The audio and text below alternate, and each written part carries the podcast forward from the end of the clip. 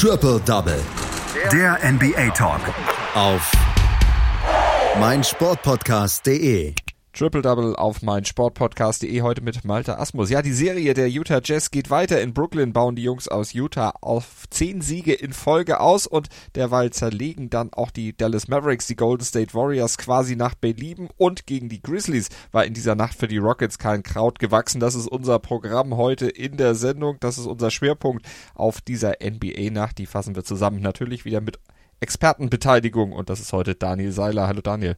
Hallo Malte. Fangen wir mal an mit dem Duell der Nets gegen die Jazz. Ich hatte die Siegesserie der Utah Jazz schon angesprochen. Da konnten die Nets relativ wenig entgegensetzen. 118 zu 107 am Ende für die Gäste aus Utah. Was macht die aktuell so stark? Es ist einfach schwer zu sagen, was die Utah Jazz momentan zu so einem heißen Team macht. Aber ich denke, wenn der amtierende doppelte Defensive Player of the Year sagt, gegen uns würde ich nicht verteidigen wollen, das zeigt dann doch, dass bei Utah so langsam die Mechanismen greifen. Ja, nach einem sehr schwachen Saisonstart kam, kommt die Mannschaft von Quinn Snyder einfach komplett in die Saison rein. Steht jetzt bei 10 Siegen in Folge, bei 15 aus den letzten 16 Spielen. Und das ist eben einfach die gute Mischung. Eigentlich Utah ja schon traditionell eine sehr, sehr gute Defense und mittlerweile fängt es einfach an, in der Offensive zu funktionieren. Und vielleicht ist da ein Punkt der Mid-Season Trade für Jordan Clarkson. Vielleicht aber auch einfach, weil sich die Mannschaft mittlerweile eingespielt hat und diese Eingespieltheit haben auch die Brooklyn Nets in der letzten Nacht einfach erfahren müssen.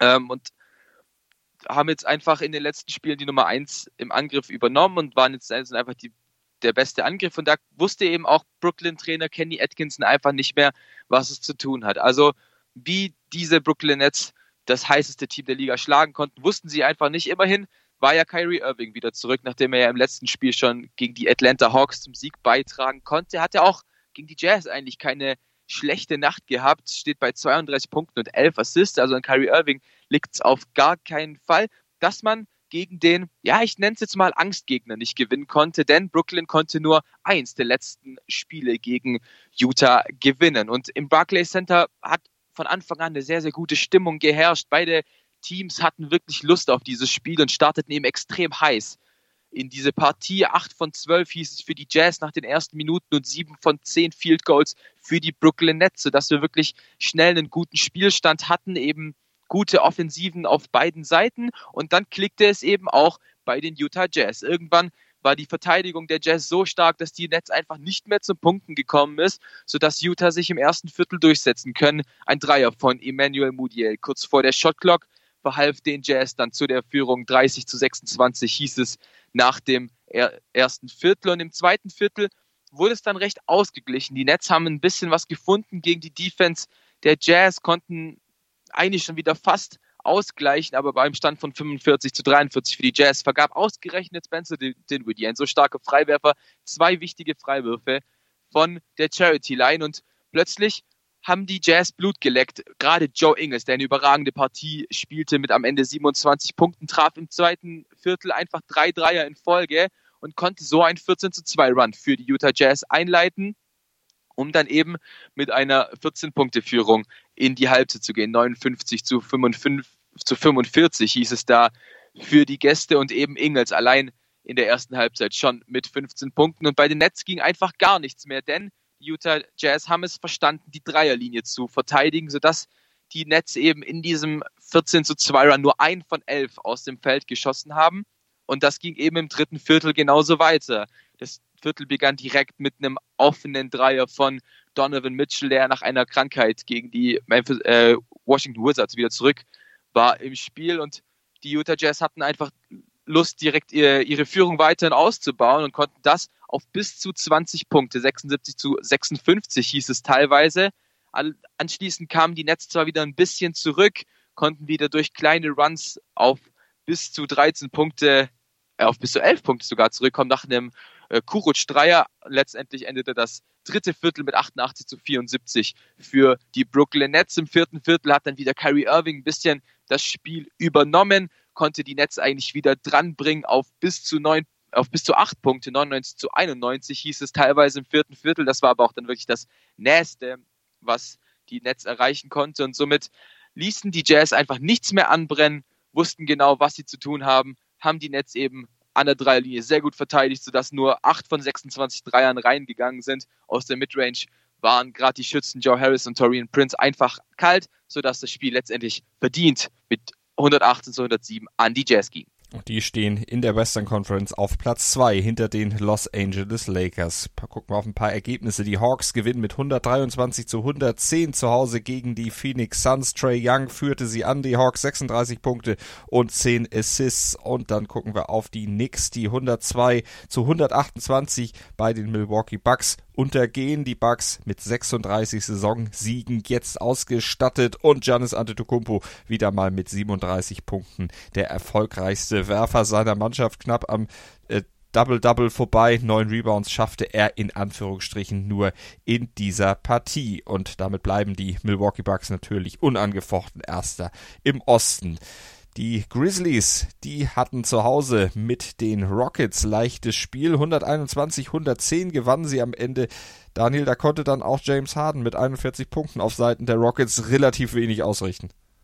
Auf gar keinen Fall konnte er das und das, weil die Memphis Grizzlies nach den gerade angesprochenen Utah Jazz wohl das heißeste Team sind. Denn auch diese jungen Memphis Grizzlies haben wohl einfach Lust, doch die, die Western Conference ein bisschen aufzureden. Und das natürlich allen voran um ihren Rookie of the Year Anwärter Ja Morant. Und das war eben das sechste Spiel in Folge, das die Memphis Grizzlies für sich entscheiden konnte. Und das gab es seit Dezember 2016 nicht mehr für Memphis. Und das zeigt dann doch, obwohl, ich hatte es am Montag mit äh, angesprochen, dass die Grizzlies eigentlich gar nicht geplant hatten, so weit nach vorne zu kommen, aber plötzlich steht man eben auf Platz 8 im Osten und kann diese Top-Spiele gegen die Houston Rockets gewinnen. Und das war eine unglaubliche erste Halbzeit zwischen Ja Morant und James Harden, der ja eigentlich wirklich ein gutes Spiel gemacht hat. 41 Punkte bei 35% Field Goal Quote. Allerdings seine Dreier sind einfach gar nicht gefallen und das vor allem im Schluss, Schlussabschnitt. Aber gehen wir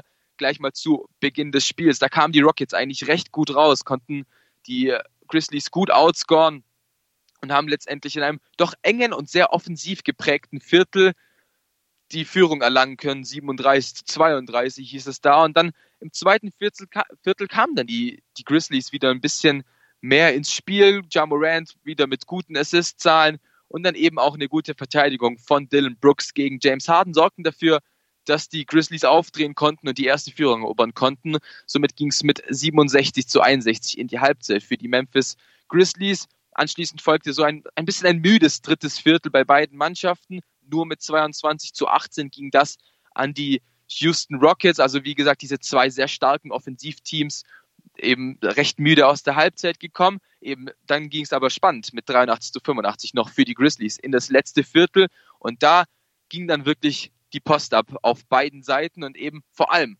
bei den Memphis Grizzlies. Die konnten die Houston Rockets mit 37 zu äh, mit 36 zu 27 outscoren und eben somit das Spiel für sich entscheiden. Ein 11 zu 1 Run dank äh, vielen Dreiern, gerade Dylan Brooks, Ja Morant, sogar Solomon Hill, der Rollenspieler, kam wieder äh, auf und konnte die, die Führung eben für die Grizzlies einfach nach vorne spielen. Bei Houston ging einfach gar nichts mehr und gerade eben bei James Harden, der 0 von 7 Dreiern warf im vierten Viertel, eben einfach nicht mehr rankam an die Memphis Grizzlies und deswegen war das eben der sechste Sieg in Folge und Platz 8 im, im Westen für die Memphis Grizzlies, die jetzt bei 19 zu 22 stehen. Ein schönes Ausrufezeichen auf jeden Fall. Und ein Ausrufezeichen hat auch Kawhi Leonard gesetzt beim 128-103 Sieg seiner Clippers gegen die Cavaliers. Er hat nämlich 43 Punkte erzielt und das war ein Season High für den Mann aus Los Angeles. Und ein Höhepunkt gab es auch für die Dallas Mavericks. Die haben nämlich auswärts bei den Golden State Warriors gewonnen mit 124 zu 97. Die Warriors richtig schön auseinandergenommen. Jetzt wissen wir ja, dass die Warriors in dieser Saison einfach auch nicht gut unterwegs sind. Nicht so gut wie in den Vorjahren. Aber dass sie gegen die Mavericks so hoch verlieren, doch eine kleine Überraschung.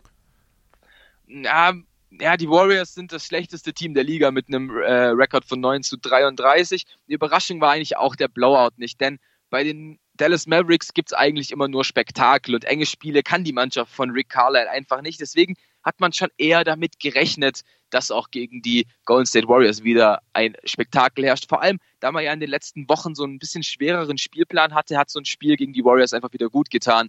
Nachdem er ja im letzten Spiel gegen die Sixers gespielt hat, davor eben gegen die Lakers. Also hat es, glaube ich, doch ganz gut getan, dass die Mavericks mal einen, in Anführungszeichen natürlich, sehr einfachen Gegner und einen Pflichtsieg einfahren konnten. Und das eben an einem Feiertag. Für die Mavericks 20 Jahre nach der Übernahme von Mark Cuban konnte man eben feiern, dass der Geschäftsmann jetzt eben 20 Jahre die Geschicke bei den Dallas Mavericks leitet und somit konnte eben dieser Spieltag gut eingeleitet werden und das, obwohl Luka Doncic seine, sein Shooting Slump aus den letzten zwei Spielen gegen die Lakers und Sixers so ein bisschen mitnahm. Eigentlich kein gutes Spiel vom Slowen, steht am Ende trotzdem bei 20, 8 und 2, aber bei keinen guten Quoten und vor allem bei schlechten Freiwurfquoten. Das kennt man so gar nicht beim Rookie of the Year aus dem letzten Jahr. Aber die Mavericks waren von Anfang an extrem heiß und, auf, und vor allem war ein Deutscher extrem heiß. Maximilian Kleber versenkte gleich mal in den ersten vier Minuten drei Dreier von seinen vier Versuchen, sodass Steve Kerr, der Trainer der Golden State Warriors, direkt dazu gezwungen war, eine frühe Auszeit zu nehmen. 13 Punkte Führung hieß es da recht früh schon für die Dallas Mavericks. Allerdings ging bei den Warriors auch einfach gar nichts. Weder offensiv noch defensiv wussten sie irgendwie zu verstehen. Die Dallas Mavericks zu stoppen. Am Ende waren es nochmal zwei wichtige Dreier von Tim Hardaway Jr., die eigentlich dann schon die wichtige Führung im, er im, im, ersten Viertel für die Dallas Mavericks erzielten. Mit 10 Punkte 36 zu 26 ging es dann in den zweiten Abschnitt und auch da konnten die Mavericks einfach zu, belie zu belieben dominieren und die Warriors haben einfach vorne gar nichts getroffen. In der Zone konnten sie Dwight Powell nicht, äh, nicht verteidigen, der 22 Punkte äh, aufgelegt hat und somit hieß es 65 zu 74 zu 47 für die Dallas Mavericks zur Halbzeit. Und auch danach ging es weiter mit einem wirklich ganz, ganz starken Dwight Powell, der wohl eines der besten Spieler in dieser Saison gemacht hat. Viele alley bekommen von Jalen Brunson, von Luka Doncic, der fast perfekt geblieben ist aus dem Feld. Letztendlich versuchten es die Golden State Warriors vielleicht mal mit einer Zonenverteidigung, um eben die Zone von Dwight Powell fernzuhalten. Aber dann kam plötzlich Luka Doncic wieder, hat seinen Dreier gefunden und konnte die Führung auf bis zu 28 Punkte für die Dallas Mavericks ähm, anheben. Dann im vierten Viertel hat der Slowene komplett ausgesetzt. Eigentlich war das komplette vierte Viertel nur noch Garbage Time. Die Warriors konnten nochmal einen 13 äh, zu 0 Lauf starten, konnten ein bisschen zeigen, wir sind noch da, wir können noch Basketball spielen. Allerdings war das auch nicht mehr genug, weil eben Dallas auch immer die richtige Antwort parat hatte. Gute Würfe von Seth Curry und eben somit konnten die Dallas Mavericks die Führung eben ausbauen beziehungsweise einfach halten, sodass man wirklich verdient mit 31, ähm, äh, wirklich verdient mit 27 Punkten die Partie äh, beenden konnte und somit nie der Verdacht kam, dass die Warriors dieses Spiel gewinnen konnten. Und jetzt bei 25 Siegen und nur 15 Niederlagen steht die Dallas Mavericks also wirklich gut unterwegs, auch nach diesem Sieg an dieser Nacht, in dieser Nacht und alles, was in der morgigen Nacht passiert, das erfahrt ihr natürlich dann auch hier bei uns auf meinsportpodcast.de bei Triple Double, unserem NBA Talk. Da könnt ihr euch darauf verlassen, dass wir für euch wieder liefern. Morgen dann der neue Podcast im Podcatcher eures Vertrauens oder auf meinsportpodcast.de zu finden. Einfach mal nachgucken oder noch am besten, ihr abonniert einfach Triple Double, dann werdet ihr automatisch versorgt mit allem, was ihr zur NBA wissen müsst. Vielen Dank fürs Zuhören und vielen Dank an Daniel. Danke auch. Triple Double. Der NBA Talk. Auf meinsportpodcast.de. Willkommen bei meinsportpodcast.de. Wir sind Podcast. Wir bieten euch die größte Auswahl an Sportpodcasts, die der deutschsprachige Raum so zu bieten hat. Über 20 Sportarten. Mehr als 45 Podcast-Serien. Über 9000 veröffentlichte Podcasts. Und über 5 Millionen Podcast-Downloads. Allein im Jahr 2018. Wir sind Podcast. Wir sind meinsportpodcast.de.